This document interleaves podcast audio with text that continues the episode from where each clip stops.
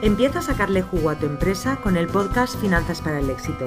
Soy Julia Piera, economista y asesora fiscal especializada en negocios online y conmigo vas a perder el miedo a los números de tu negocio y vas a tomar las decisiones correctas para tener por fin los beneficios que te mereces.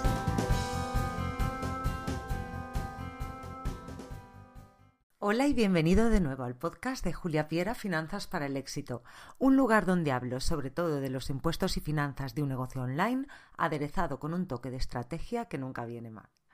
En este episodio número 33 voy a contarte lo que respondo a mis clientes cuando me dicen que quieren montar una empresa para ahorrar impuestos. Los autónomos tributan por el impuesto de la renta de las personas físicas y este, como sabemos, es un impuesto progresivo por tramos, es decir, que pagas más porcentaje de impuestos por cada euro adicional que ganas dentro de unos tramos. Por los primeros 12.450 euros pagas un 19%. Por el siguiente tramo situado entre los 12.450 y los 20.200 pagas un 24%. Por el tramo situado entre los 20.200 y los 35.200 pagas un 30% y así sucesivamente hasta llegar al 47%. Entonces tenemos claro que los autónomos tributan progresivamente por el impuesto de la renta de las personas físicas. Ahora vamos a ver las empresas. Las empresas tributan en el impuesto de sociedades y tributan a un tipo fijo. No es progresivo. No pagan más cuanto más ganan sino que es un tipo impositivo fijo del 25%, ganen mucho o poco. Entonces, teniendo esto en cuenta, que el impuesto de la renta es progresivo y que el impuesto de sociedades es fijo, lo ideal sería igualar estos dos tipos impositivos para pagar lo menos posible. La teoría es muy sencilla. Igualamos los tipos y entonces estamos pagando el mínimo del impuesto, que en este caso sería un 25%. Pero claro, aunque la sociedad sea tuya, no puedes coger el dinero que hay en ella como y cuando quieras, porque es otra persona, ¿vale? En, este caso jurídica. Entonces, cuando quieras sacar el dinero de tu empresa, vas a tener que tributar, es decir, vas a tener que sacar dividendos y en este caso pagarás un mínimo de un 19% para los primeros 6.000 euros y un 21% hasta los 44 y luego eh, diferentes tramos más. Entonces, si sumamos el 25% que ya hemos pagado por la empresa en el impuesto de sociedades y luego el 19% que vas a pagar por sacar los primeros 6.000 euros de dividendos, lo que acabas pagando por esos 6.000 euros ha sido un 44%. Te has saltado todos los tramos impositivos entre el 25 y el 44%. Ya has acabado tributando de más.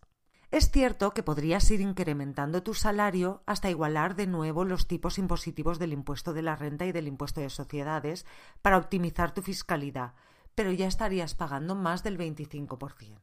¿Qué quiero decirte con esto? ¿Que no te conviene montar una empresa? No, en absoluto. Lo que quiero decir es que cuando vas a montar una empresa debes tener en cuenta más factores en la decisión aparte del tipo impositivo a pagar. Por ejemplo, es muy importante montar una sociedad limitada si tu actividad entraña cierto riesgo, es decir, si una equivocación tuya puede ocasionar un perjuicio grave en tu cliente. Tenemos los seguros de responsabilidad civil para estos casos, pero tener un seguro no siempre nos asegura estar cubiertos al 100%. En estos casos, yo no tendría duda y constituiría una sociedad limitada. Otro factor a tener en cuenta otro factor a tener en cuenta es si vas a necesitar sacar el dinero de la sociedad.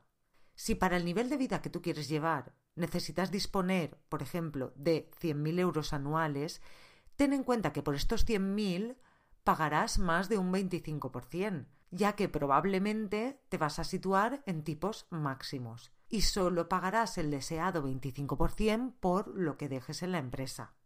Con estos beneficios que vas a dejar en la empresa, Puedes invertir y comprar cosas para la empresa.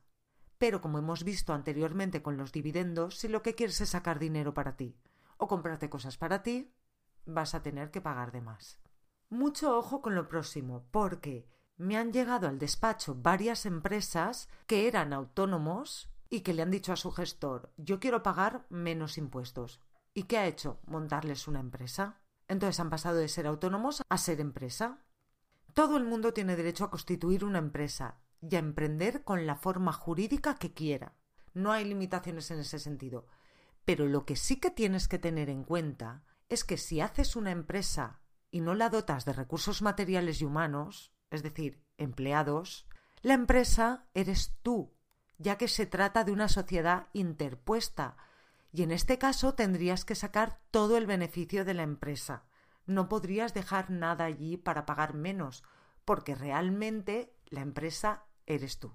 No hay ninguna estructura más. Así que si no tienes empleados y vas a constituir una empresa que no sea por ahorrar impuestos.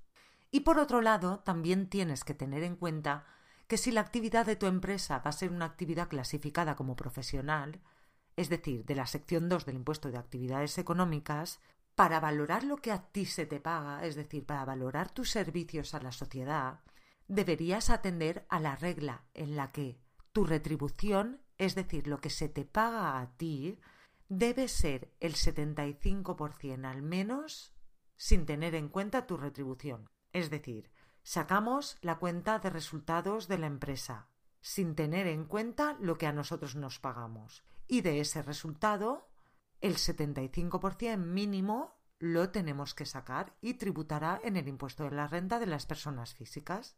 Esto probablemente te haga situarte en tipos máximos así que debes tenerlo en cuenta si vas a montar una sociedad. Y esto es todo por hoy. Muchas gracias por escucharme. Recuerda que esto es mi opinión y mi interpretación. Aplícalo solo si es bueno y útil para ti y para tu negocio.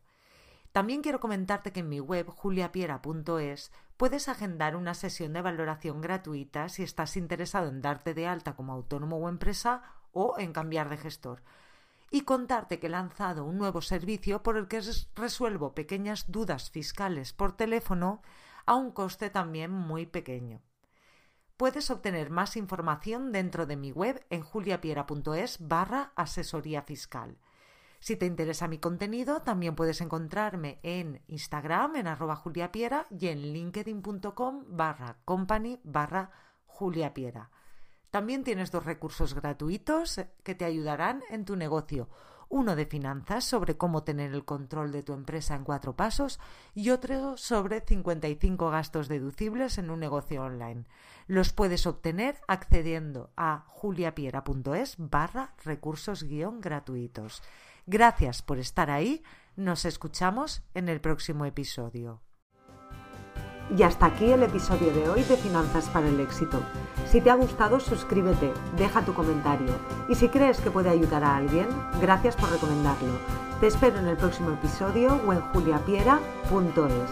Gracias por escucharme.